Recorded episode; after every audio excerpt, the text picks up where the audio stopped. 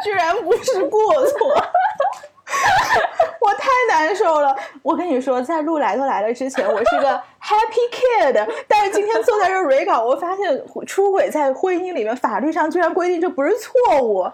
对，我要回家了，我再也不录这个节目了，我要继续当我的 happy kid。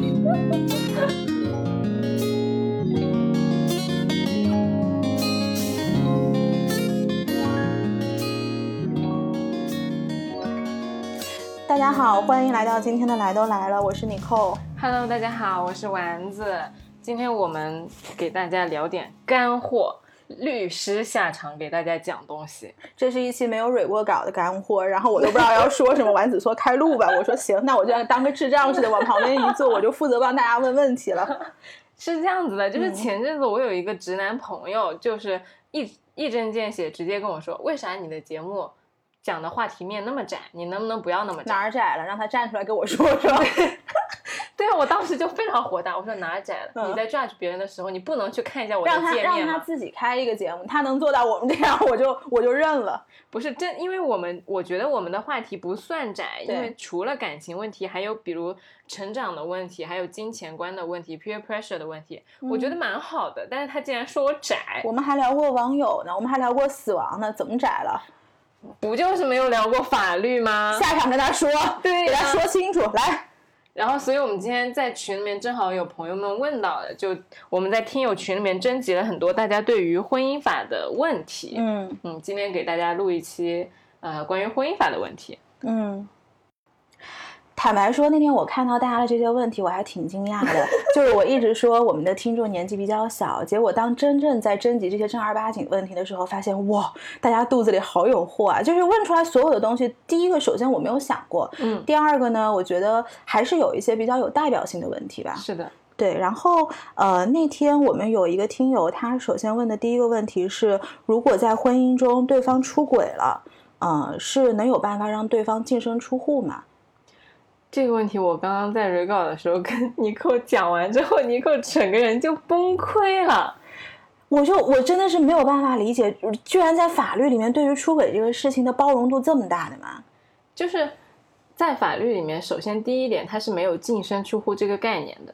嗯嗯，没有没有任何一条法律规定说你做了一件事情你就要净身出户，嗯它只是说就是你在分财产的时候可以多分或者少分，嗯但是也有不分的情况，但是那种情况就很少见，所以就是对于净身出户它是没有一个专门的规定的，所以净身出户这四四个字其实只出现在媒体报道上，对，所以我 大家美好的愿望里，所以我一直觉得净身出户是一个可以实现的，因为其实，在好几年前，就是这是我发生在我自己朋友里面的故事，嗯。应该是他的。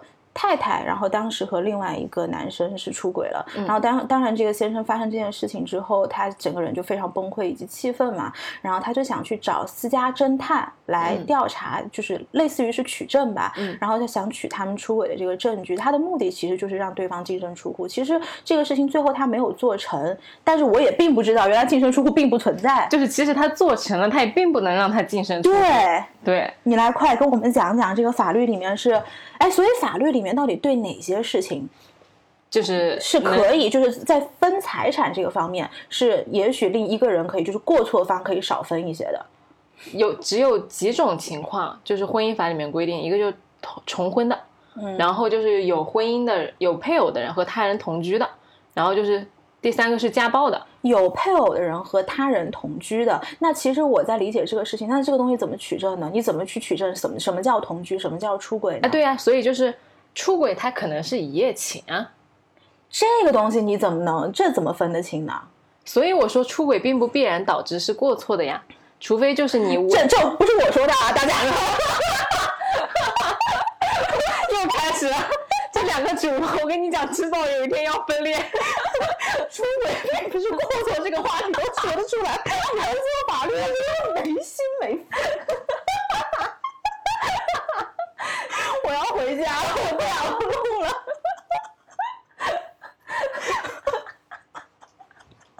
然后我纠正一下，好吧，出轨并不是婚姻法定义上的过错，是道德层面上的过错，对但是在法律层面上，其实它没有一个明确的规定。对，因为在婚姻法里面，就我刚刚说的重婚，然后和他人同居，然后一个是家暴，还有最后一个就是虐待和遗弃家庭成员。嗯除了这四种是明文规定是算是法律上面的过错嗯啊、其他那种出轨啊、一夜情啊都没有。嗯嗯，天哪，好崩溃啊！三观被刷新了。三观的确被刷新了啊，所以我就觉得，其实，在法律上，大家在取证的过程中，还是有挺多空子可以钻的。这就是为什么，是不是有钱人能请到一个好的律师，他能够把这一套，就是你不觉得你刚刚在说所有的这些东西里面，其实它是有这个可以怎么说，可以操作的空间的。对，因为法律它是另外一套语言体系，嗯就我们所说的我没有过错，并不是说我没错，而是我没有法律意义上的过错。嗯，所以就是他这个怎么定义过错，怎么定义同居，都是是有操作空间的。所以就是在美国很长一段时间，大家就很讨厌律师，因为他们觉得律师不代表正义，律师就是魔鬼，对，就是律师就代表金钱，他哦就有钱人打工。嗯，那我想顺着这个往下问，因为我们虽然讲到了这个婚后财产财产的这个分割嘛，那就是当前的这个婚姻法底下，如果我们想要在婚前来保护自己的财产的话，是不是有一些就是我们应该怎么做？然后包括很多听友他问到了一些关于这个婚前财产公证的问题。就是新婚姻，就是婚姻法不是出了很多司法解释嘛？嗯然后到现在呢，当时是一阵子非常引发了很热烈的讨论的，嗯很著名的一个观点就是说，当婚姻存续期间，如果父母出资给小孩买房，嗯如果这写小孩一个人的名字，或者说明确赠与了其中一方，嗯那那个就算是一个人的资产，嗯，它不算是婚姻共同，它不算是夫妻共同财产。嗯，但其实这个呃，这个法律，因为你刚刚给我的解读就是它其实还是大环境下偏向了男生一些。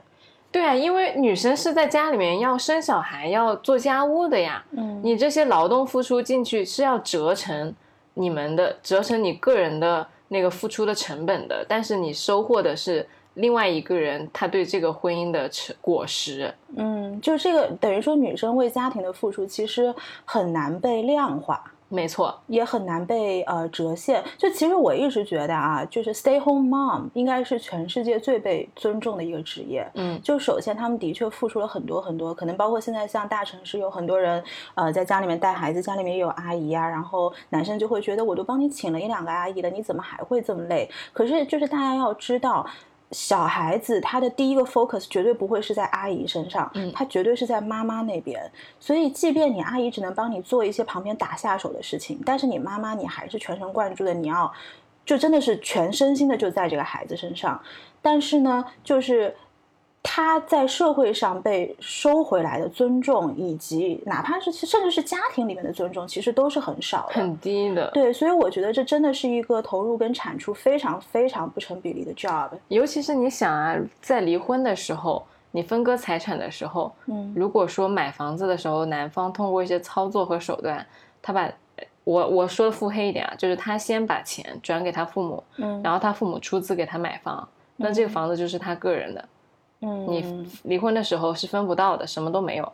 然后在这个婚姻存续期间，因为你支持了他的事业，所以他可以全身心的去在事业上面有所成就和进步。那这个时候离婚之后，他的个人价值是有质的飞跃的。嗯。但是你个人是离开社会脱节了好几年的，嗯，就是在他在外面打拼事业的过程中，其实你成就他，他获得了更多的社会资源。如果有一天你们这个婚姻走向破裂的时候，其实你是完全没有斗争的余地的。一无所获对，的。什么都没有，对，这个就比较恐怖了。那所以说，在现行的这个婚姻法当下，如果作为女生的自我保护的话，我们是不是应该更加趋向于在婚前把很多东西给捋顺？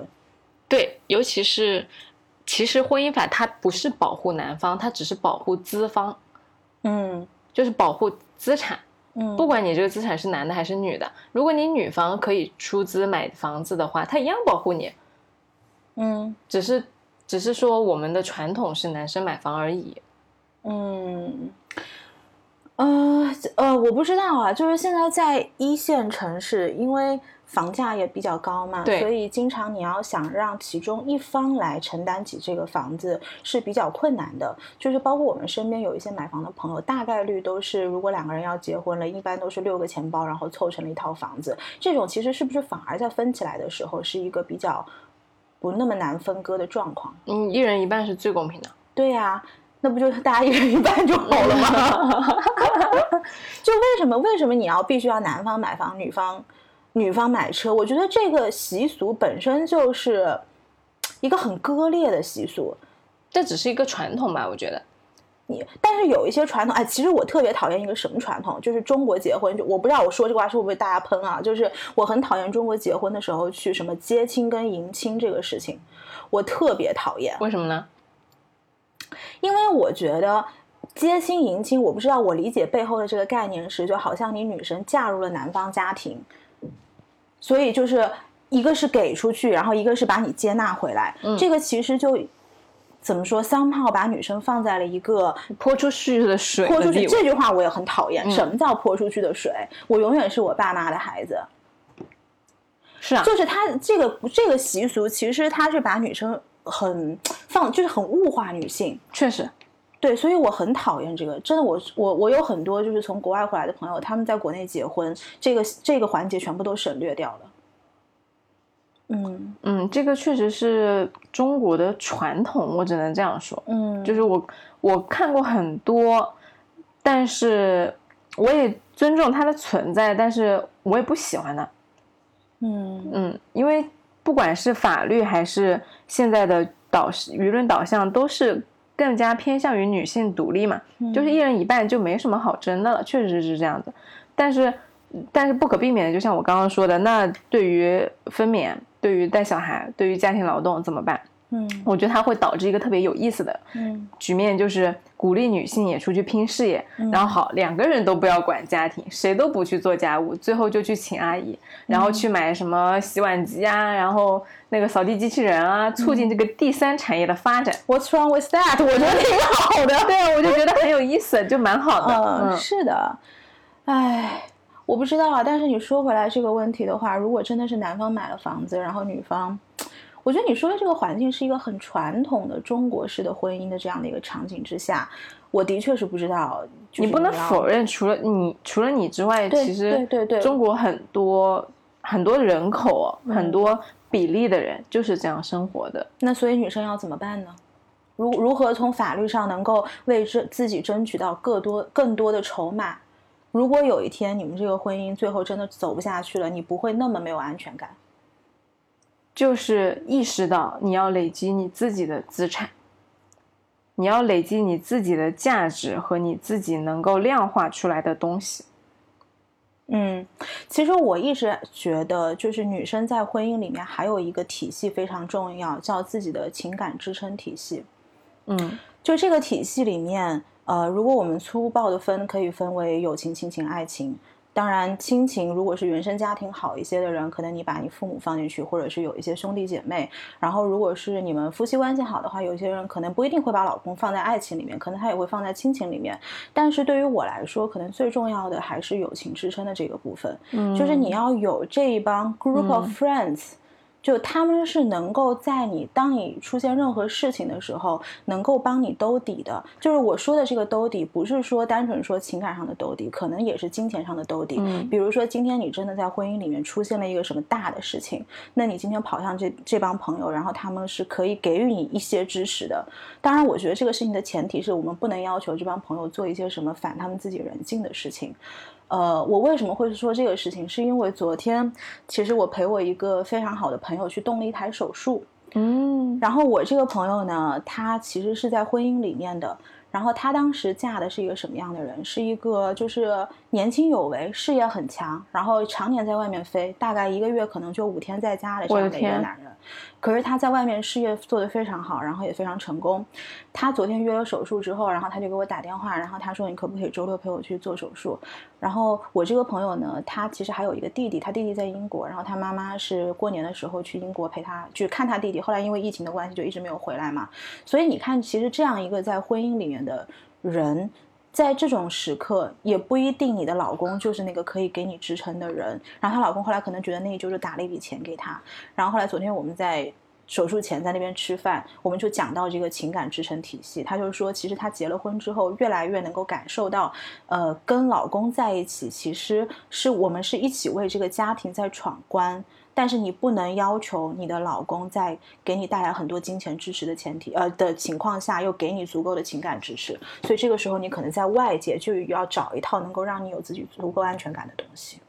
那这个就有一个很经典的问题，就是你找伴侣的时候，你是需要他给你钱，还是给你时间？Exactly，这就是昨天我跟他说的。他不是在跟我抱怨这个事情吗？我说，从你跟你老公。认识的 day one，你就知道他不是一个在家里面给你端什么洗脚水的人。对的，我说他今天的确也做到了你当初看上他的这一些 qualification，所以你不能说我又要求他有别的给你支持。所以那天其实我们亲友群里面不是那个伟杰说，我觉得他说的很好，因为他自己是在婚姻里面嘛，所以他可能对婚姻比我们会更有一些想法。嗯，他说其实你选择伴侣就是选择你要面对一套什么样的问题。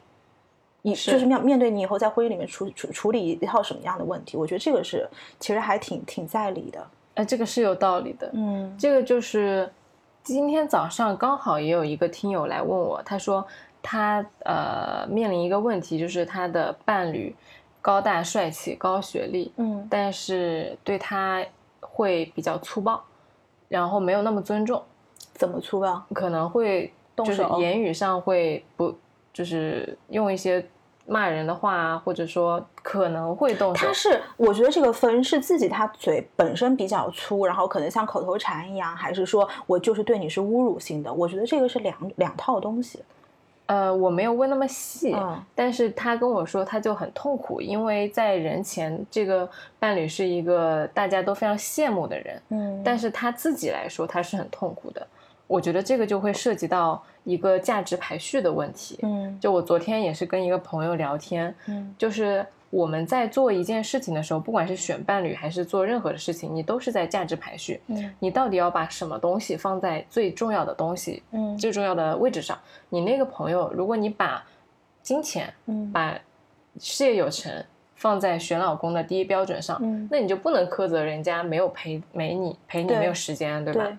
确确实是这样子，嗯，但是说回来，这个保护自己的资产问题，呃，可能如果说你在选择了一个事业很强的伴侣的时候，需要你付出很多的，嗯，在家里面付出很多的东西的时候，你可以去跟对方谈的。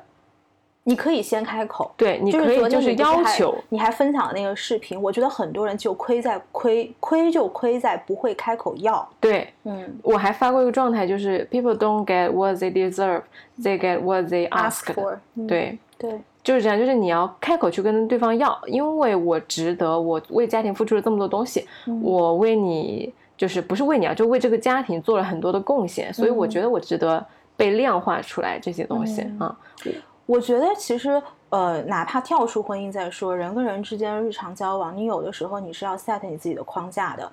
呃，我不知道这是不是人性里面的一个东西，就是大家多多少少都会有一点欺软怕硬。是，你他当如果对方不停的试探你的底线，发现你的底线越来越低，越来越低，最后他就是不把你当回事儿。那么你的底线这么低的时候，最后你想在某一个阶段，比如说你们婚姻破裂的时候开口，其实就很难了。他就不会尊重你的这些让步，他觉得理所应当的，对，就是把这些当做是正常的事情，你就该让我，你就该就是对我付出更多一点，嗯。啊，就是这虽然我们两个人是未婚啊，但是我觉得人和人相处就是相通的这一点，嗯。嗯，对，虽然今天可能大家觉得我们两个未婚在这边讲这个东西会有一点，好像没有那么有说服力啊，但是我是觉得。婚姻包括那天我看很多听友问问题，婚姻它的确神圣，但是我觉得没有把没有必要把婚姻看得如此的沉重。是大家会觉得它沉重，是因为这是一个什么一辈子的事情，然后什么一锤定音，然后怎么怎么怎么着。包括那天我们不是有个朋友说什么很多人离了婚之后啊，然后就呃线下聚会，然后吐槽婚姻怎么样？其实我那天后来因为我看到比较晚了，嗯，但是我就特别想说的是，我说。我们可以 fail 一个 test，Why can't we fail marriages？我觉得 marriages 其实就是你不行，卷土重来就是了。是啊，你就你这一辈子，所有人就只能有一段婚姻啊。当然，我们是 aim for 一段美满的婚姻，但是我的意思就是说，你哪怕 fail 了没关系的，这就是人跟人的相处。只不过这个东西在最早最早中国其实是为了统治者好管理，所以它以一个家庭的这样的模式变成了一夫一妻制。是的，对，所以我说 fail 就 fail，it's nothing，没关系的，嗯，再来就是了。好，继续往后讲。我经常就是会跟他们说，就是啊，那个谁谁谁结婚了。我说结婚了又怎么样？结婚了只是一个开始，嗯结婚了还能离婚呢？就是我们每次去参加婚礼是抱着一个美好的祝福的心态去的，但是有的时候我坐在底下看上面的誓词，其实我心里的感觉会有那么一瞬间是这个人又进入了一段。呃，为期为多长时间的契约？下次都不敢请你去参加婚礼了。没有啊，it's nothing。你契约要走不下去了，你就你就出来就是了。嗯你可能过两年单身生活，然后你觉得，哎，我又想往婚姻，你再去找就是了。我觉得这东西没婚姻没有这么沉重，就是你不要把它看的这个这么这么的沉深沉。哎，但是我想问一下，一就是嗯呃，我身边会有很多的人跟我说，就是二婚，就尤其是女性二婚，嗯她会用很社会的话说，就是、嗯呃会掉价，就是二婚的女性在婚姻市场上是不值钱的。其实的确是啦，嗯就是我身边因为有离过婚的朋友，嗯所以呃，非常现实层面上来说，的确是这样。但是我觉得，哪怕一个 quote on quote 掉价的女生，也要比一个一塌糊涂的婚姻要好。嗯，嗯这句话很赞。对啊，就是只不过是你当你进入第二段婚姻的时候，你可能呃在前期你要付出更多，你去寻找到那个人，呃，但是你其实呃在上一段婚姻中有一些复盘之后，你可以更加知道，呃，就是谈恋爱是谈恋爱嘛，就是在婚姻里面，婚姻这个东西你自己到底适不适合，适合多少，哎，越挫越勇了是吧？那就不行了，觉得，对，我们给 people 一点 power。我觉得你这个点蛮好的，这一段失败了，下一段再来。本本来就是这样嘛，你看大家不考试，啊，我们群里不是很多人考 CPA 嘛，就一次得考过啊，我考两次不行啊，啊你最后拿到证不就行了嘛？对，对呀、就为什么婚姻是就不可以这样呢？也可以的呀，对吧？对，我当然我们是朝一个美好，当然是 you know 美好是比较好的，but it's okay，我我真的是这么觉得的。你这让我想起来，我有我读读书的时候，有一个大学老师跟他老婆三进三出，嗯就是结婚离婚，结婚离婚，结婚离婚，跟同一个人，嗯，厉害吧？厉害。啊、我就在想啊，我都想过，我跟我妈说，我说以后如果我离婚的那一天，我一定要开一个 party，就是这个 party 是 celebrate me getting out of this shit，翻译叫庆祝我离开了这一段糟糕的关系。这坨屎，是不是？我觉得那一刻，其实对于很多离婚，因为我听过很多离婚的人，他在拿到离婚那个本子的时候，他的反应是啊，我真的舒了一口气。这有什么不好呢？It's a good thing。哦，那那那那又要赶紧就跳到下一个问题了，嗯。下一个问题叫什么？离婚冷静期。我其实不知道这个东西，我觉得必须要是你来普法，因为那天我们看到有一个人说问离婚冷静期的概念和影响，我我甚至不知道 什么离婚冷静期是啥。离婚冷静期嗯就是说，你们、就像你刚刚说，你不是说离婚你要 celebrate 吗？嗯，他就是让你晚一点 celebrate，或者说就是让你很难去 celebrate 这件事情。怎么说呢？比如说你跟你老公两个好，我们协议离婚，我们去民政局领证，领离婚证，结果民政局的人跟你说好，我先给你们登记一下，你们冷静一下，三十天之后再来。嗯，三十天之后难道就不去了吗？在这三十天之内，如果有任何一个人想要撤回这个申请，这个申请就被撤回了。他其实就是给你增加了离婚的难度。对，然后三十天之后呢，你要在后一个三十天，嗯，就是三十到六十天之内，嗯去办理这个离婚手续。如果你没去，两个人有一个人没去，这个离婚申请自动撤销。What？我我 Why is it so hard？我觉得婚姻已经很难了，这是为了国家要控制这个离婚率，是对的不是？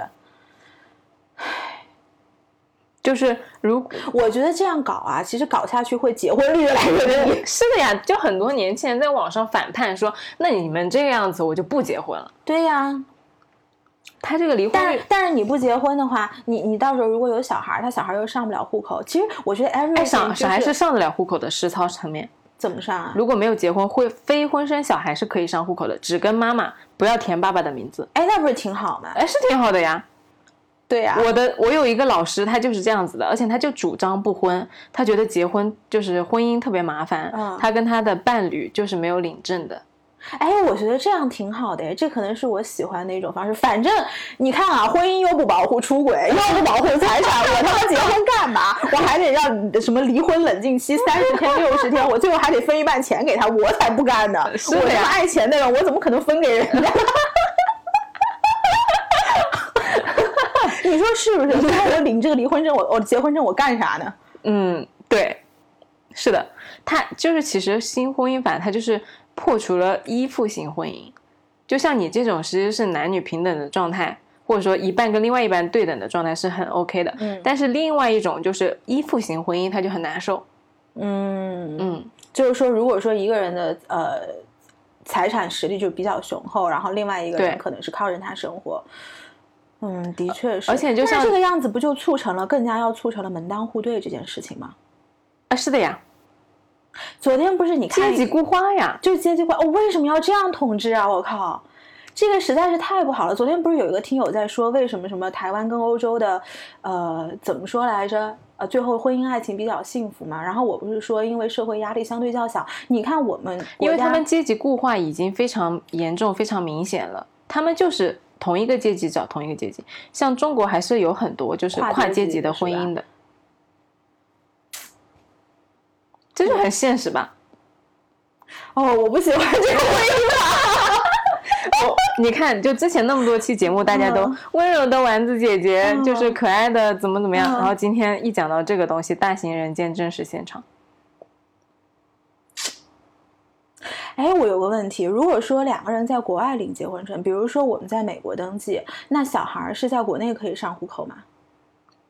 嗯，那你在中国，但你要看，如果中国他承认美国的婚姻的话，他不承认的，就必须要去公证。但是我刚刚说了，就是你灰分身灰婚生的，非婚生子，大姐，就是没有婚姻的小孩，他是可以上户口的。就跟其中一方，那不是大家就去国外登记不就好了吗？如果你觉得 marriage 这个证这么重要，你不想跑到美国旁边尼泊尔、柬埔寨那个，但是这个会涉及到涉外法律适用法，就是你的婚姻，你在尼泊尔的婚姻，嗯它会不会适用呃尼泊尔的婚姻法，还是适用中国的婚姻法？要看你们这两个人的居住地在哪。如果你们俩的常经常居住地是在中国的话，他很有可能还是适用中国的婚姻法的。嗯，这个我不太知道，但是我看就是我刚刚说之前离婚的那个朋友，他们是在美国登记的，然后美国登记之后，中国中国也登记了，但他是为了要婚假，然后他们不是离婚了嘛，所以在美国他们好像递交离婚申请，但两个人得飞回美国去签一个什么什么字，就是得人要过去，对的结果这个事情才能了结，不然如果说我这个朋友他可能进入了下一段婚姻，如果他的这个前夫去美国告他，一样是可以告上的，因为他最后那个字没签上。是啊，嗯，所以我觉得我反而觉得不要，就是如果你们两个人长期在国内居住，然后又不是那种在美国生活了很久的人，你就在中国登记结婚就好了，嗯不然离婚的时候手续是很麻烦的。那这个离婚冷静期这个东西，它已经落地了吗？还是只是一个在商讨商议的阶段？落地了，已经落地了啊。嗯，不然你大家为什么反响那么大？我最后一丝希望被破除了，尼克又想回家了。我又想回家了。那大家，那你说签婚前协议这个事情，你觉得你怎么看呢？从一个法律的角度上来说，呃，婚前协议分两种，一种是纯财产的协议，嗯就是明确说我有几套房，我有几辆车，我有多少存款，嗯然后你有多少东西，这是一种。然后还有一种婚前协议叫忠诚协议，嗯就是说啊，如果婚内一方出轨将净身出户，或者说将赔偿对方什么几百万、几千万就这种，嗯就是这两种嘛。但是后一种忠诚协议被支持的概率不高，嗯，就是很有可能，如果约定啊、一方离婚，另外一方就要净身出户这种事情可能不太行。什么叫不太行？如果我们婚前都已经签好了，有法律效应，为什么婚后不太行呢？在执行层面，因为这忠诚协议它约束的是你的人身自由，就是就是他约定的是你不能出轨，嗯，就这个东西本身，然后你就觉得说出轨这个东西其实很难被定义在法律上，不是就是呃，就是对于人身自由自由的约束这一块本身就是很难被落到合同里面来承诺的。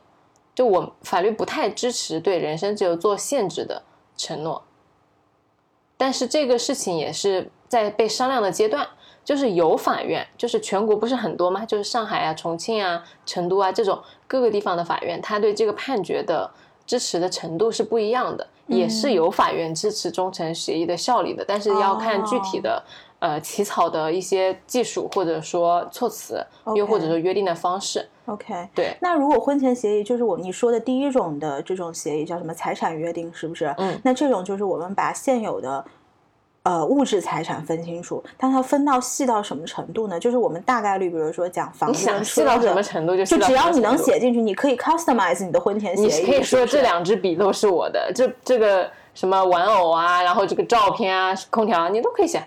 那如果我在婚前协议里面写，就是说我们婚后共同创造的东西必须一人一半，这个可以吗？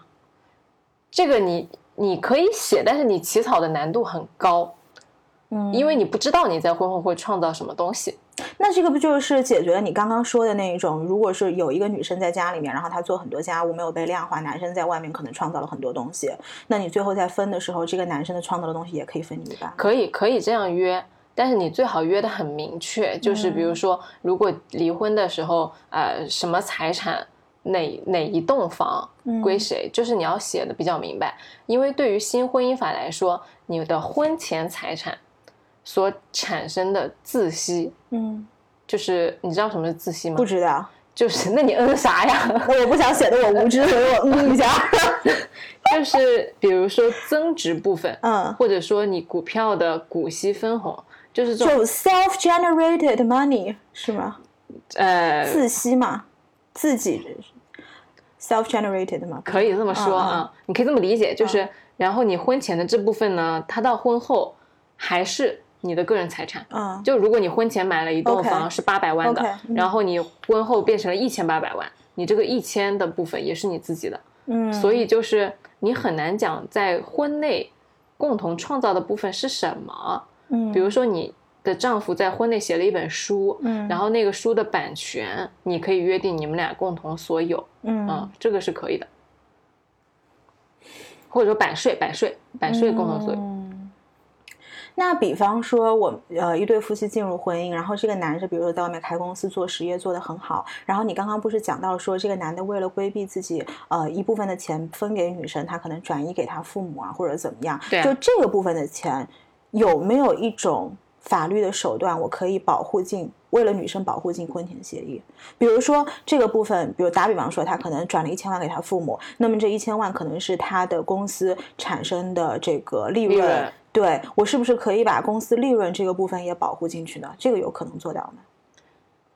呃，可以，就是你可以说是，比如说我们这个公司运营的期间的利润一人一半，嗯但是在这个在实操层面，你很容易被他转移财产，他很容易就会做账啊，就是我我做账做成两百万，对然后把这个资产转走，你你除非你去，上下游，然后最后从上下游公司之间又出去了。对啊，除非你去查账，这怎么办呢？女孩到底要怎么办呢？不要结婚 我觉得我们这一期做下来，听众们更不想结婚了。也没有也没有，嗯这个就是。鼓励你去创造你自己的资产嘛，我刚刚讲过了，就是嗯你去努力自自我增值。嗯因为曾经有一个是我们想到一个另外一个事情，就是我又有一个朋友，嗯他的一个很很有钱的前辈，嗯结了好多段婚姻，嗯每一次都净身出户，每一次都净身出户，自己自己创造。对，每一次都嗯把钱全部给老婆，然后他现在还单身吗？哦，keep 讲。然后呢，第二、过了几年又赚好多好多钱，嗯然后再结婚，然后再离婚，这钱全部再归老婆。就是这个人他牛逼就牛逼在他能自己赚到钱，嗯，就是他有这个底子跟能力，他不慌。对，所以就是说，我们还是鼓励大家能有自己自我创造价值的能力，这样子才是你安全感的来源。没错，就是嗯婚姻法其实它不会保护任何一边，它就是保护资产。那么在这个时候，你就要去做的就是自我增值，创造你自己的资产。嗯，那这不就回到你刚刚一开始我们聊的那个话题？那你作为女生，呃，看似在婚姻法里面是一个弱势的群体，可能女生就会做的事情是尽量往，就是你你不是打了一个很好的比方吗？我们不是往家庭的这个存钱罐里面共同扔钱，而是我努力为自己增添筹码。那这样是不是从某种程度上会呃让这个家没有这么紧密的连接在一起？因为其实每个人都是在为自己耕耘啊呃，。对啊，这个就这是一个很现实的问题嘛。但是就是看人生选择，不对，不可避免的，嗯就看你想要什么。你也可以选择说，哦，那我为家庭付出，但是我跟你签协议，或者说你买房子的时候你就写两个人的名字呀。嗯，对，就是我觉得买房子写两个人的名字，这个不是很，我觉得这是很正常的事情吧？我也觉得这是很 too 正常 much to 的 ask，我不知道啊。说实话，如果我嗯以后结婚，老公他的那个房产证上不写我的名字，我绝对不跟他结婚。啊、嗯，对，我觉得其实不单纯是钱，而是你把我当什么，是这个感觉让我觉得很不好。嗯，那行啊，你不写，你不写我名字不写，小孩跟我姓，大家公平是不是？对，嗯就是这样子的。然后还之前我前几天还听到一个爷爷跟我说，嗯，就是我租他的房子的时候，嗯看到他那个房产证的本呢，是他跟他儿子跟他儿媳两个人的名字嘛。嗯，他说这个房子其实是他们老两口出钱买的，嗯但是写了他儿媳妇两个两个人名字都写上了。我说、嗯哦，我说那儿媳妇出钱了吗？他说没有。嗯他说没关系，他说人都嫁到你家来了，你就没有什么好分大。家都是一家人，对对你没有必要非在这个，呃就是在这么一些钱上面，当然可能也不是一点钱，就是在这个钱上面，你把让对方感觉被 being excluded，就这种感觉，就是你被囊括出去了。对，所以说回来就是包括你刚刚问的那个婚前协议，嗯。我自己个人的态度，虽然我是一个律师，我知道嗯。签这个东西其实是更有利于保护财产的，嗯，但是我个人我也不想签。因为我觉得婚前协议，除非是你两个人的财力有极大的悬殊，对，，A K A 可能一个是刘强东刘强东，然后一个是茶妹妹你扣。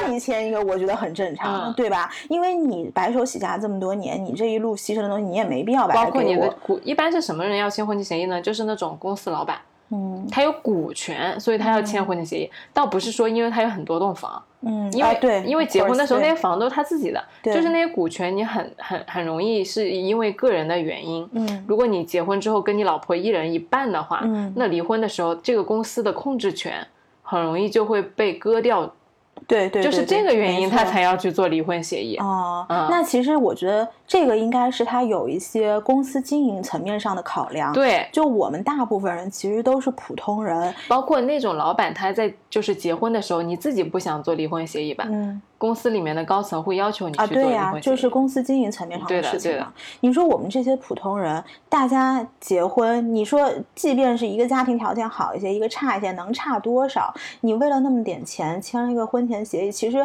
你看似保护了什么，实际上你给出去的是什么？我觉得给出去的是两个人之间的信任跟真诚丢掉了。这个东西丢掉了，你真的是，我觉得这个才是无价的。就是真的是，如果你要让我签婚前协议，我干嘛跟你结婚啊？嗯，对就很伤感情哦。对，啊，对呀、因为结婚本来就是一件需要很大勇气和冲动的事情。他们嗯网上就有个段子说，为什么要搞离婚冷静期？我觉得结婚才要搞冷静期。嗯就是结婚本身对我们现代人来说，就是一件有很多很多心理建设需要去做，然后做完之后你才敢去结婚的一件事情。嗯你还跟我签婚前协议，就更我把我往后拉了一步，那这婚真结不成。你知道我在想什么？我在想，如果有一天来都来了要散了，你你说你分来都来，我分到我才不干呢。而且我今天最后一期了，但是我也没有办法开口跟你说你分来，我分我分都来了。你分一个来，我分一个来，其他大家不要了，不要了，对拿对吧？就这样吧。就是这个东西就是这样子的。嗯就你包括我觉得创业也是一样的，或者说我们做节目也是一样的。如果我们两个人什么都没有，在零的时候就开始说哦，那如果以后我们对要呃开始就是赚到了钱的时候，我们怎么分？然后我们的版权怎么分？怎么？你不要做了呀，对吧？嗯，就特别没有意义。对的，对的，我看一下还有什么问题啊？还有一个一个听友问说，如果婚姻对方有着不可告人的疾病，这种信息要怎么查？他说，因为婚检有些疾病是不会告诉对方的。哦，这个东西我去问了两个人，OK，一个是我专门做婚姻那个案子的师弟，嗯，他跟我说他自己也没办法，就是除了去做婚前检查之外，嗯就是他也没有想到有一个，因为我跟他说嘛，我也说有一些病是你查不出来的。嗯然后那个律师跟我说，他说呃，他说那我也没有办法，嗯因为精神病的话是可以撤销婚姻的，嗯你在结婚之前是有告知义务的。民法典是规定了说，如果说伴侣你是需要如实告知你之前你的病史，如果你没有告知的话，是可以请求撤销婚姻。，OK，就除了精神病之外，还有哪些病你知道吗？就是是另一方申请撤销婚姻是可以执行的。就是他没有明确的规定是什么嗯病，但是是如果是你没有履行告知义务，然后婚后发现特别重大的话，是可以撤销的。嗯然后我就问他，我说啊，那到底怎么办啊？就很难查出来。你知道他最后说什么？嗯，那带对方去一趟精神病医院，就很冷。呃，其实我想到的倒不是精神病，当然也搭边了。我想到的是抑郁症，因为我有一个很好的朋友，他是有一个我不知道是现在算男朋友还是前男友，是重度抑郁症患者。啊，对，然后呢，他们是要在快结婚的阶段，这个男生才告诉他。然后他这个重度抑郁症到什么地步？就是他自己是做那种股票操盘的，嗯就是你可能自己的情绪也跟这个市场波动的哦那太大了这个状况那不是天天这样吗？就是如果说当你的情绪不好的时候，他是家是杭州，他是一直要回杭州治疗的这种。然后他就跟我朋友说，他说其实一开始我没有想要告诉你，嗯但是后来因为是是等于是这个男生的父母，他就不想让儿子把这个事情告诉对方，因为儿子八三年的，其实挺着急结婚的嘛。嗯然后后来是这个男生自己良心发现，他就觉得好像这么下去也不是个事儿，就觉得为了呃公平，就尊重女方，还是把这事情告诉他了。但是的确在告诉女方之后，我们所有人是劝这个女方分手的。当然，这样听上去可能是有一点冷血，但是因为我们是女方的朋友，就出于我们保护这个朋友的角度来说，会觉得。Of course，你可以找一个人跟你共度人生，但是有一个 easy way，你为什么要选一个 hard way？这个事情可能听上去很苍白，但是我觉得我觉得很残酷。很只现实，很就是很现实。嗯，而且抑郁症，呃，我不知道我说这个话可能没有什么，就是有点站着说话不腰疼啊，就是它应该是有一些遗传的可能性的。那么我们出于对这个朋友的保护，我们其实建议他不要再继续往下。嗯，嗯，我感觉这个话后面说出来，要大大量的网友来开始网暴我了。嗯上一期我们都没有被网暴，这期应该也不会被网暴。，OK，嗯嗯你相信小宇宙的环境？嗯，哎，但是我想到一个点啊，就是那你朋友在跟他相处的时候，没有感觉到他的情绪波动异常吗？他是有感觉到说他的情绪起伏很大，但是他把这个东西归结为因为市场环境的原因，压力太大了压力太大。对，而且那个男生他其实长期是有药物控制的，他只提到说在跟他交往过程中他睡得比较早，就是他不知道你作为一个八三年的人。我没有细问，就是你作为一个八那男生八三年的，作为一个八三年的，你每天九九点十点就睡觉，其实是有一点不太正常的。嗯然后的话，就是我那个朋友，他本身可能情感经历比较浅吧，所以很多东西在这个层面上他也没有去细问。然后加上你知道，女生一谈恋爱的那个星星眼，就只看到你的好的地方，所以很多东西他自己也是选择性的把眼睛闭起来了。原来是这样。嗯，结婚之前还是要多谈恋爱呀，对的，我要来回到零零八七，赶紧去零零八七。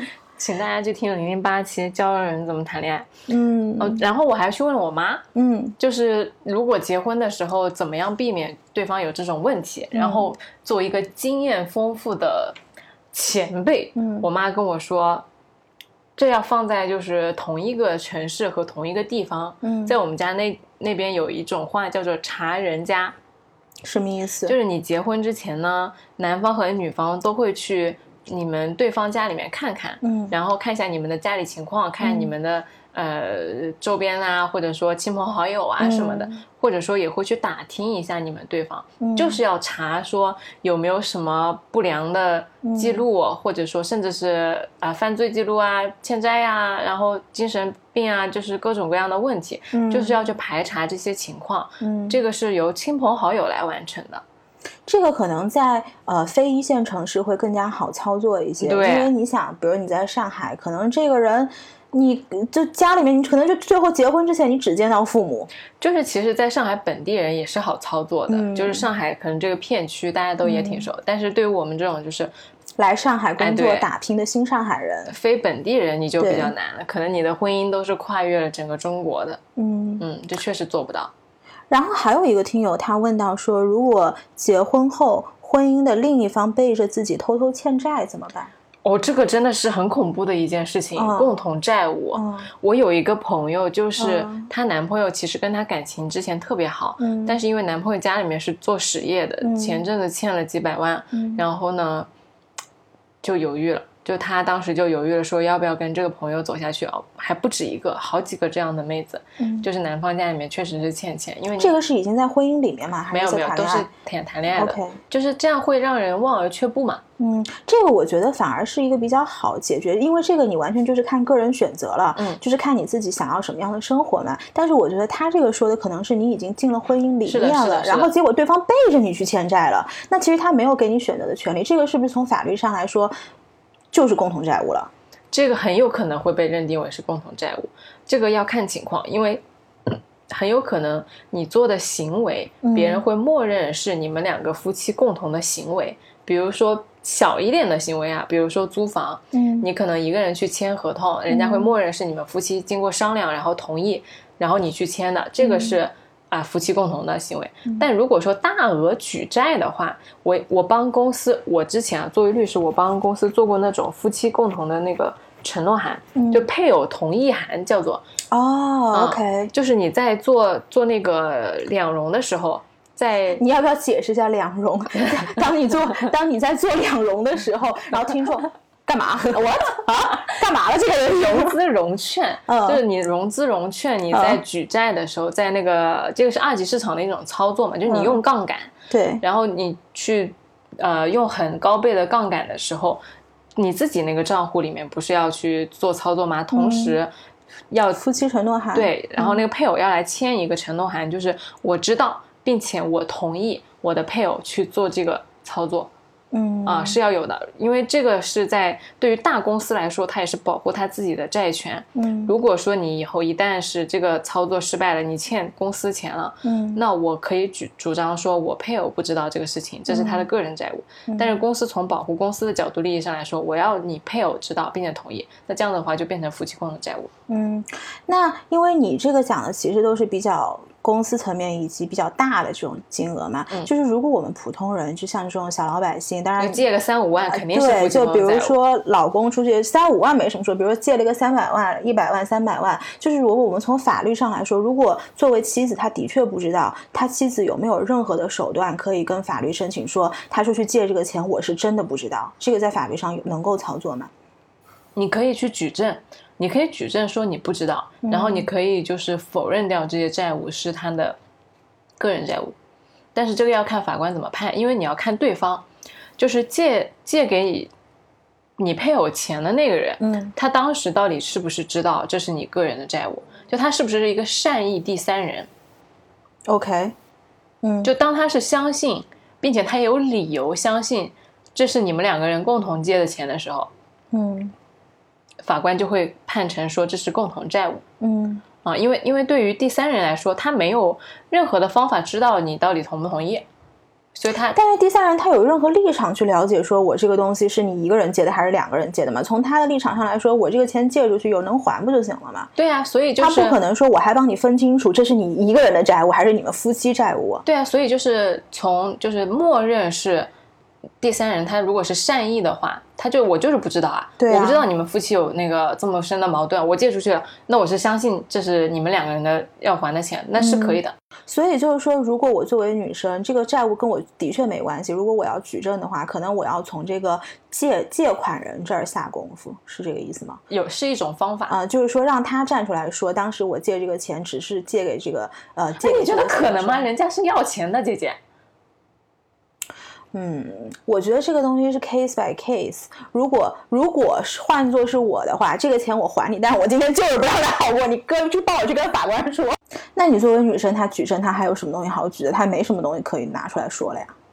所以就很尴尬呀，就是确实，如果在夫妻存续期间内，你的丈夫背着你去，哎，也不能说丈夫啊，就是一方嗯背着另外一方去借借款的话，是很容易被认定为夫妻共同债务的。所以在婚姻存续期间内，你要小心这个。哎，那这个东西我写进婚写进婚前协议有用吗？就是说以后谁谁借的债就是 谁的，我可以在婚前协议里面规定吗？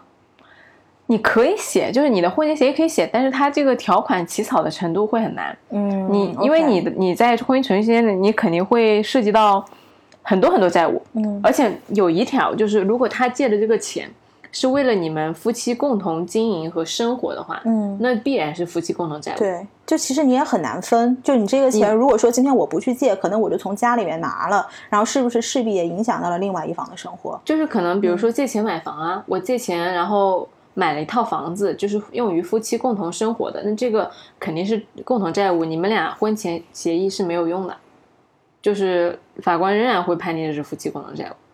嗯，有道理。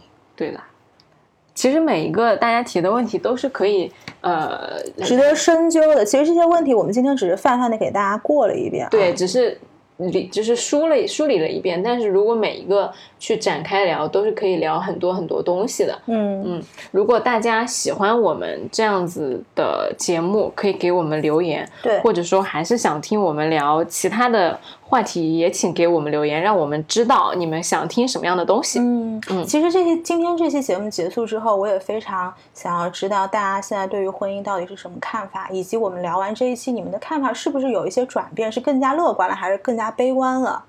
我感你就是希望大家都跟你一样，就是这件事情 fail 了没关系，我们再下一场。哎，其实本来就是这样的嘛，It's okay, everybody is okay。好，欢迎大家来给我们留言，我们嗯每周一更，在小宇宙、喜马拉雅、Podcast 上都可以收听我们的节目。嗯，好的，那这一期我们就这样啦。嗯，好，拜拜拜拜。